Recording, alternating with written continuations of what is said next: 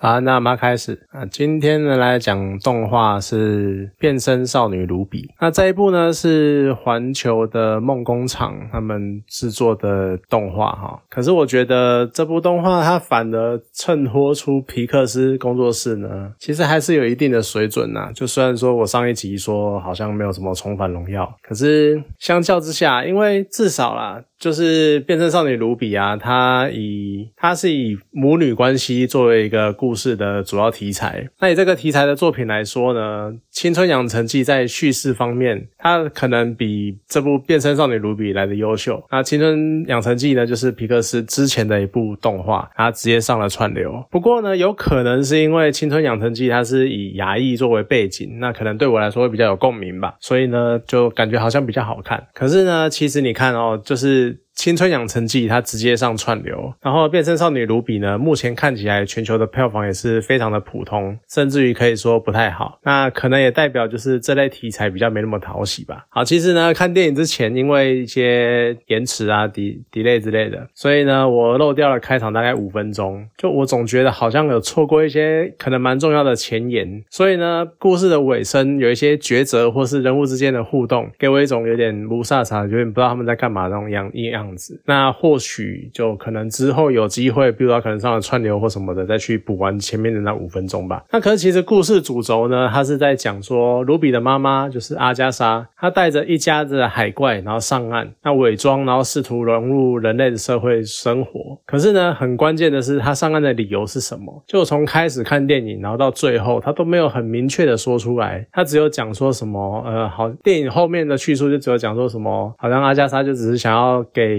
女儿远离征战的生活那个样子，所以呢，我才会想说，那是不是开头漏掉的那五分钟里面有解释这一段？不过呢，反倒是在这个观影过程中，这个缺憾呢，让我多了一点点想象空间，就开始会觉得，也许故事换一个走向也会蛮不错的。那为什么会说换个走向可能会不错呢？其实最直接就是因为这部动画的剧情它太直线、太单调了。你看它故事发展啊，你可以看到各式各样这种同类型的去描述母女关系，或者在描述成长中的身份或是自我认同，然后还有什么青少年之间的朋友认知的那种作品，就很多很多这种作品，然后你都可以在《变身少女卢比》里面看到同样作品的这些一些桥段或者是类似的影子，而且是非常直接、非常粗暴的那一种，就是有 A，然后接下来就会发生 B，然后再下来就发生 C 这样子，非常样板式的剧情走向。然后它没有什么很具冲击性的转折点，每一个转折你都觉得嗯，应该就是这个样子，嗯，等一下应该就就会。发生那件事情这样子，就永远都是你看像什么上一代的教养方式啊，然后换个皮，然后传承到下一代啊，然后什么青少年的主角呢，他就是会有一个爱慕的对象啊，然后每天可能讲难听点就是花痴花痴的这个样子，然后呢，永远都会有一个空降的角色，那可能是转学生或者什么样的角色介入，然后他呢又刚好兼任大魔王，因为是。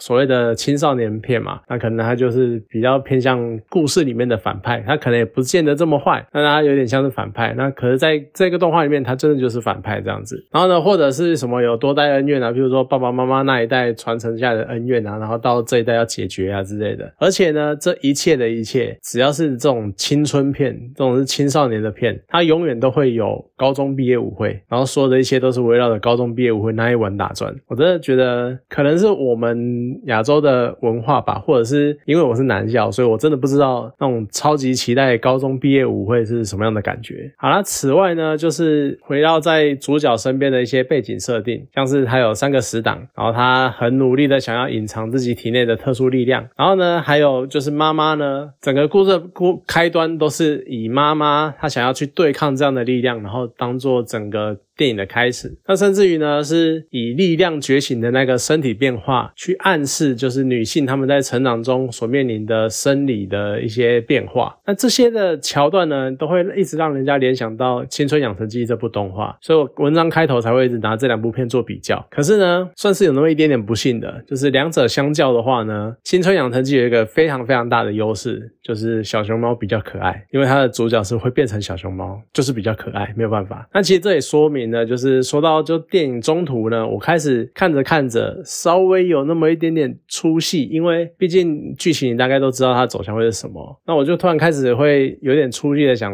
动画存在的意义是什么？因为你看着那个卢比啊，它会变成一个非常大的、巨大的海怪，你就看着那个海怪，你就会觉得说，真的是只有动画，然后才能够呈现出那种可爱跟亲切的感觉。你你想象一下，如果它是用真人化去呈现的话，那电影应该会马上变成那种克苏鲁风格的警示电影，还会变成惊悚电影，然后非常恐怖这个样子，那我们就完全失去那种以轻松然后略带紧张的方式来呈现那种少男少女成长中会遇到焦各种焦虑的那种如何去处呃如何去面对这些问题的那种状态，你就会完全变成一种恐怖电影，然后观众情绪变得非常的紧张，那也完全不会是他们的客群，因为毕竟这部动画它的目标还是以青少年为主，所以它还是要以这样的方式才能够呈现的比较轻松、比较活泼。然后你看那个卢比啊，它其实变成海怪之后，然后在大海里面悠游徜徉，那这样游的非常的快速，然后非常的自由，非常的开心。然后呢，它你看可以看到我们平常印象很深刻那种很大只的金鱼，像什么座头鲸啊什么的，我不确定是不是座头鲸啊，因为我有点忘了那个头大大的金鱼叫什么。可是呢，对卢比来说，它只是一个它可以伸出手，然后拍拍他们的头那种小宠物，你知道吗？就是你可以用用那种视觉的对比，然后去呈现出来那种海怪到底有多巨大的感觉，我觉得算是蛮有意思的。然后电影中呢，它其实从外婆，然后到妈妈，再到女儿这样的母女关系的议题，我当然我很难说就是我能够什么感同身受干嘛的，毕竟男生的父子相处关系跟母女的相处关系其实是不太一样的。但是呢，妈妈反抗外婆的话语，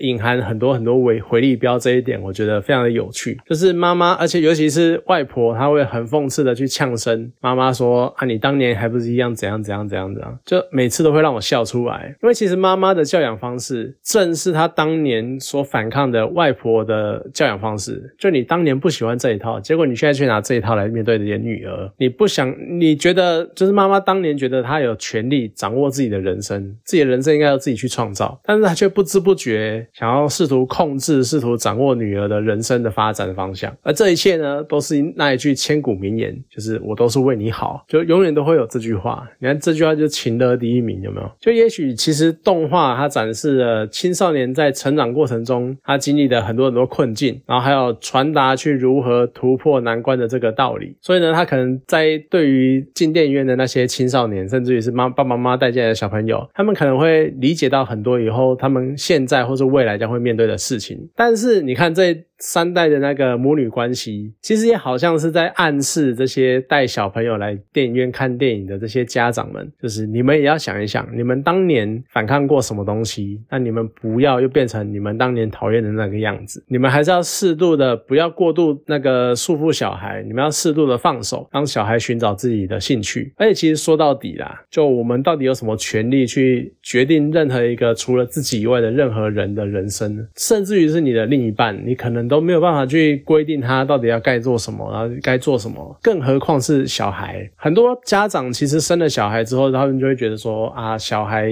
我们要给他最好的啊啊，我们都付出了那么多，我们当然希望他怎么样怎样怎样。可是呢，就会不知不觉的把这些他们的人生按照你希望的剧本去演了。但是你从来，我们很常真的是很常忘记，我们当年你听过你爸妈的话吗？对啊，永远都会这个样子，都会有这种冲突。所以其实我觉得这部电影呢，同时在。传传递一些概念给中青少年的时候，他们也在传递这样的概念给进场的家长们。那其实看到中段呢，就是 Chelsea 就那个美人鱼，他跟露比成为朋友，然后让露比呢开始接受自己的本质，然后开始学习如何运用的那一段，运用自己是自身能力的那一段。其实预告他毕竟。半剧透的暗示，最后一定会跟美人鱼来一场大战，然后一切的发展呢，又非常的顺理成章，会成为那种很传统、很传统的，就是背叛路线，就是其实只是假心好意的跟你在一起呀，然后当你的朋友啊，干嘛，然后最后是反咬你一口啊，背后捅你一刀之类的这种很演到烂的那种传统的背叛路线，然后再加上呢，其实没有看到片头，所以我一直都不太清楚到底当年妈妈阿加莎她离群上岸的那个真实的理由是什。什么？所以看着看着呢，我就开始脑补另外一种故事的走向，就搞不好其实当年呢，阿加莎她跟美人鱼女王她也是好友，然后呢，但是外婆她基于可能皇室的尊严，或者是我们不跟庶民百姓一般见识之类的，或者是我们不跟不准跟外族来往干嘛，所以他不准阿加莎跟美人鱼交朋友。那可能美人鱼呢叫份额去夺取传说中的三叉戟，然后想要挑战外婆，或者呢是美人鱼当初拿起碰到了三叉戟之后被腐化了心智，然后就率众反抗，所以呢就开始展开大战。之后呢，阿加莎才会为了保护家族，然后打败了美人鱼女王，然后把她封印起来。然后呢，阿加莎搞不好也是在打打赢之后呢，就很哀伤的离去这样子。啊，直到十五年后，就动画呈现的这个现在，卢比呢，跟他其实真的是美人鱼女儿的崔尔西，然后解开封印，然后打醒了美人鱼女王，然后破坏了三叉戟。然后在这样的合作大战之中呢，就海怪他们那边的祖孙三代就化解了这些矛盾。那外婆呢，她也因为美人在跟美人鱼作战的过程中，然后不再鄙视鄙视那个排斥美人鱼这样子，所以大家和乐融融的一起过的生活，然后可可贺，我迈向一个非常好的 happy ending 这样子。好，其实或许这样的剧情真的是太多了，就可能一个半小时没有办法塞这么多剧情，或者没有办法说的很好吧。那总之呢，其实我觉得这算是一部蛮可惜的动画啦，就是它传达概念有点太简单、太直接。那虽然说它的画面啊，跟呈现，甚至于是音乐，它用很多女生